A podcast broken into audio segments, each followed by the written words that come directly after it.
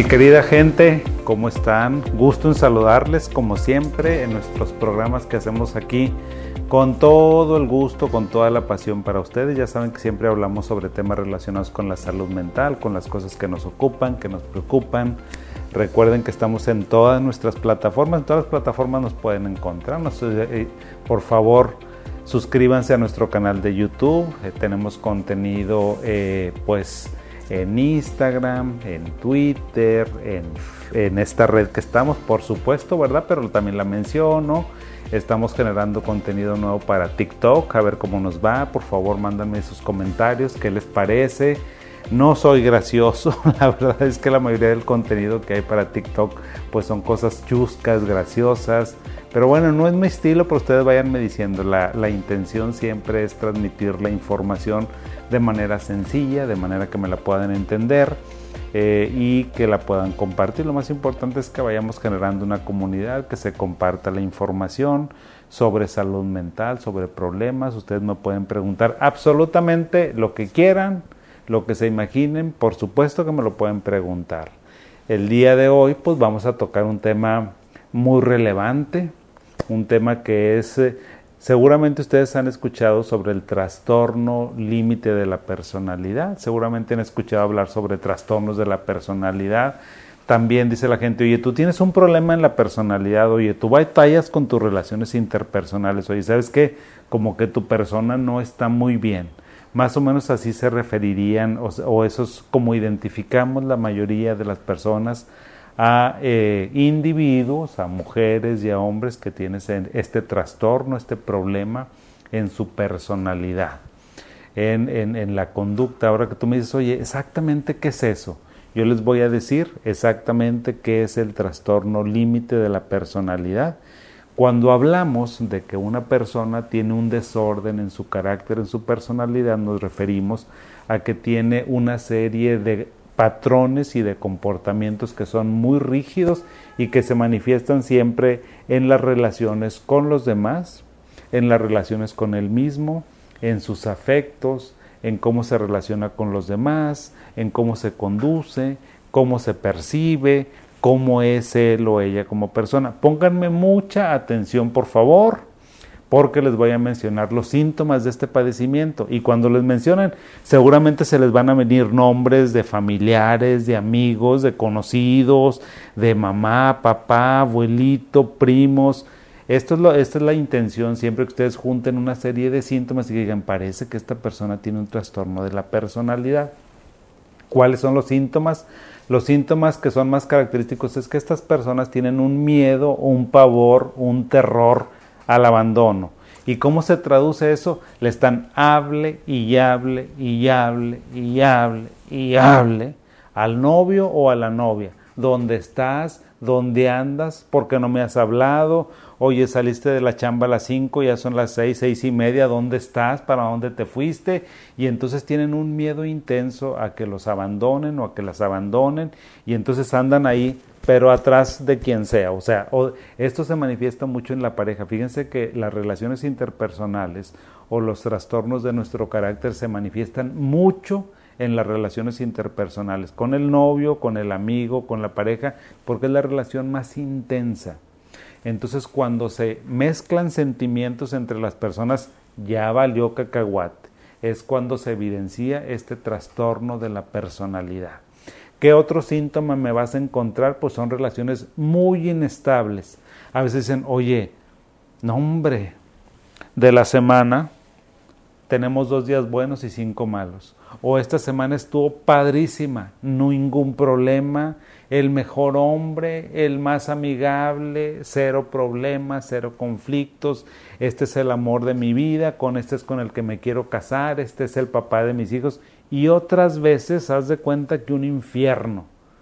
Entonces las relaciones interpersonales son muy inestables, andan para arriba y para abajo, a veces súper bien, lo mejor, y otras veces dices, por favor, hasta parecen dos personas, o sea, dicen, oye, ¿con quién estoy casado? ¿O quién es mi novio? Eh, ¿O quién es mi novia? La chava que es muy dulce, muy tierna, muy comprensiva, o esta que, hijo eso, me da un chorro de miedo, bastante miedo que dan, porque parecen dos personas al mismo tiempo. piensen, por favor, y escríbanme. Y díganme, oye, ¿sabes qué? Creo que en mi trabajo existe una persona así, así, así, así. ¿Tú crees que puede tener un trastorno de la personalidad? Y te voy a decir, y sin que me pagues. Bueno para ti, malo para mí, ¿verdad? Pero ni modo. Las relaciones, les decía, son muy intensas. También hay muchos cambios en la, en la identidad. ¿Cómo se traduce eso? Bueno, pues las personas tienen muchos planes, se meten a estudiar y todo me lo dejan a medias. Se hacen un cambio de look y otro cambio de look y otro cambio de look y cambian un chorro de trabajo porque son muy inestables en sus relaciones y en sus eh, relaciones interpersonales. También va a haber momentos de mucha paranoia. ¿Qué es eso de la paranoia? Tú me quieres fregar, muy desconfiados, se vuelven bastante desconfiados, bastante desconfiadas, sienten que la gente les va a hacer daño, que el mundo está contra ellos, siempre dicen que las personas les hicieron mal de alguna manera. Y algo muy característico de estas personas es el comportamiento impulsivo y riesgoso. Tú has identificado o a tu jefe o en tu familia a alguien que es muy explosivo, muy explosiva, que no se detiene, que no se mide, que bueno, habla y habla y habla y habla, con todo mundo se pelea y todo el mundo le está sacando la vuelta por lo impulsivo o lo impulsiva que es. ¿Te está sonando? ¿Estás juntándome las características para alguien? Y también aquí tenemos amenazas y conductas suicidas bien importantes y súper graves. A veces me voy a matar. No saben cuántas consultas tengo aquí en mi consultorio, ¿verdad? Aquí en nuestra clínica, de decirme, oye, ¿sabes qué? ya no sé qué onda. No sé si quiero seguir o no quiero seguir, pero es que me amenaza que si me voy me se va a quitar la vida. Que no sé qué va a hacer, este, qué, qué se va a hacer. Y a veces, a veces amenazan también a los niños, o te voy a quitar a los niños, o bueno, bueno, bueno. Una cosa espantosa, ¿sí? y muchas conductas de suicidio, muchas conductas impulsivas, ni siquiera es porque se quieran matar, sino es muy impulsivo. La semana pasada, no saben, o sea, tengo una situación muy difícil con una paciente y la semana pasada, y esta, esta paciente tiene muchas conductas autolesivas, muchas. Tiene todos los brazos así. Y ahora me llegó y me tenía los brazos así. Y yo, ¿qué onda? ¿Cómo estás? Y que no sé qué. Y le digo, oye, me llama la atención tu postura, ¿por qué los tienes así? No, por nada, doc, por nada. Ah, bueno, pues por nada, sigamos platicando y luego no sé cómo se pone la esta así y traía una, una rasguño desde aquí hasta acá. Dice, pero no fue nada. Le digo, ¿con qué te hiciste eso? Pues resulta que tiene una pareja que dice que se lleva súper bien y discutieron por alguna cosita así chiquita que luego se fue escalando, escalando, escalando, escalando, que también eso es otra característica de los trastornos del límite de la personalidad. Dice, oye, no sé ni cómo llegamos casi a matarnos. ¿Y sabes qué? Fue de una cosita así y se escala y se escala y se escala y se escala y se escala y bueno, un problemón bruto. Entonces no solamente trae algo por aquí, sino que trae otras lesiones en, alrededor de su cuerpo porque son porque la impulsividad y esta, esta falta de como de, de, detenerse hacen que tengan conductas suicidas. Realmente no porque se vayan a que se quieran morir, sino por la impulsividad. Y también cambios de humor, pero un chorro. A veces me tienen ataques de pánico, oye, no puedo dormir, me siento muy mal, tengo mucho miedo. A veces, ¿sabes qué? Soy el más fregón de aquí de la oficina, todos los demás son unos, ya saben qué, no se los puedo decir esa palabra, pero empieza con P, nadie sirve aquí, yo soy el mejor, yo soy la mejor, soy la más bonita, la más atractiva. Bueno, andan en los cuernos de la luna, se sienten súper bien. Y otras veces deprimidos y así, miren, los cambios son así Puede ser que dos, tres días esté perfecta, perfecto, y al día siguiente dices, oye, ¿qué le pasó? Llega con los pelos así, sin arreglarse, sin que le hablen, muy irritables. Entonces, muchos cambios en, en el humor. Y aparte hay un sentimiento continuo de vacío. Estas personas describen algo que dicen, ¿sabes qué? Tengo ganas de un carro y se lo compran. Y al segundo, tercer día, ¿para qué quería el carro? No sé este, no, no sé qué siento. Oye, quiero el iPhone no sé qué, y quiero el teléfono, el Highway o no sé qué, otras marcas hay carísimas, o que quiero una computadora, la última de la manzanita, ¿verdad? Y así, o sea, cosas carísimas. Y están comprando y comprando y comprando, y la sensación de vacío, de no saber para dónde vas, de que nada te llena, que no estás contento, contenta con nada, es una característica también central de estas personas, un vacío crónico, intenso y de no saber qué es lo que andan buscando en la vida. No saben exactamente. ¿Sí? Entonces, también tienen enojos intensos y esta serie de características. Ahora, ¿cuáles son las causas? Las causas pueden ser genéticas, o sea, ¿a qué me refiero?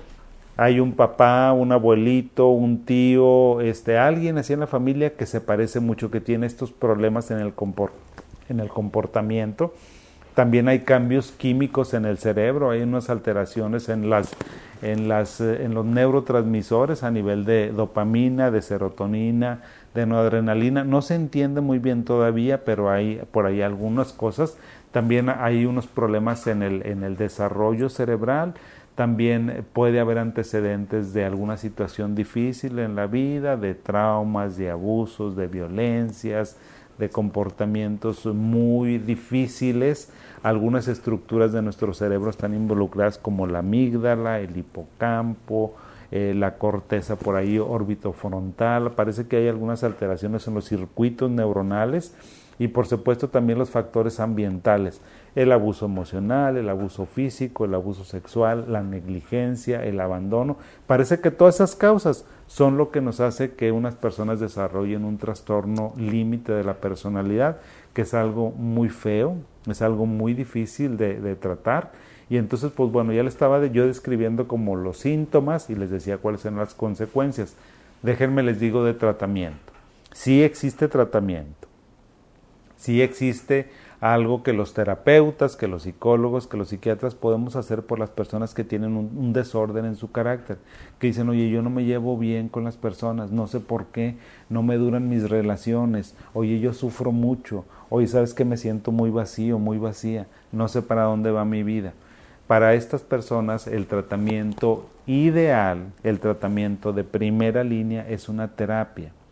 ¿Por qué? Porque la terapia aprende a, a, que te ayude a resignificar tu relación, a que aprendas, haz de cuenta que es como si tú fueras a aprender cómo relacionarte saludablemente contigo mismo, contigo misma primero y luego con los demás. Si uno no está bien con uno, si no se relaciona, si no se quiere, si no se apapacha, si no sabes cuál es tu lugar en el mundo, qué proyecto tienes, pues menos vas a poder convivir con las demás personas. Entonces, en una terapia, si ahora si tú me dices, oye doctor, quiero que me cures así rapidito, le digo, ¿sabes qué? Milagros aquí no.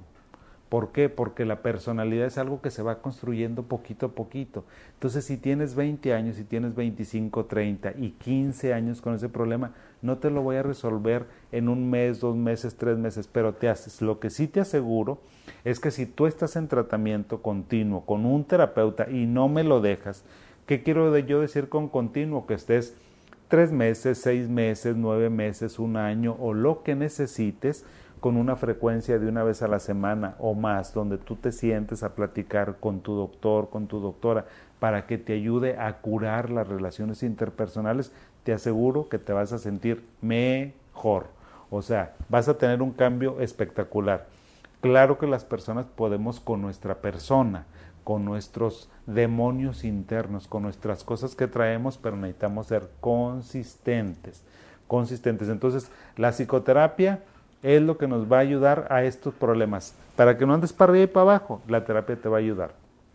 Ahora, que tú me dices, oye, ¿sabes qué? Es que a mí me dicen que es de medicamento, que tengo ataques de pánico, que soy bipolar, que tengo depresión, que tengo uso de sustancias, que tengo trastornos de la alimentación. No dudo que tengas todos esos otros diagnósticos. Y el tratamiento dice, me dan un tratamiento y me dan otro, y si me sirve y no me sirve, lo que pasa es que estamos enfocando mal este problema el desorden de la personalidad no existe ningún medicamento para curarlo. Existen medicamentos que si estás deprimido, tómate tus antidepresivos. Si tienes ansiedad, te vamos a dar benzodiazepinas. Si tienes a lo mejor problemas de insomnio, te vamos a dar a lo mejor hipnóticos o algún medicamento. Si tienes un trastorno bipolar, te vamos a dar estabilizadores.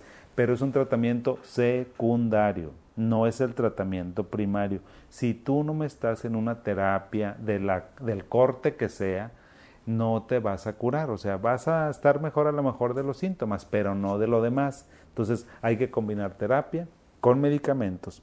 Y fíjense que algo muy importante y muy esperanzador para las personas que tienen un desorden de su carácter es que están apareciendo los primeros medicamentos específicos para el trastorno límite de la personalidad. ¿Se imaginan qué hermosura, qué chulada?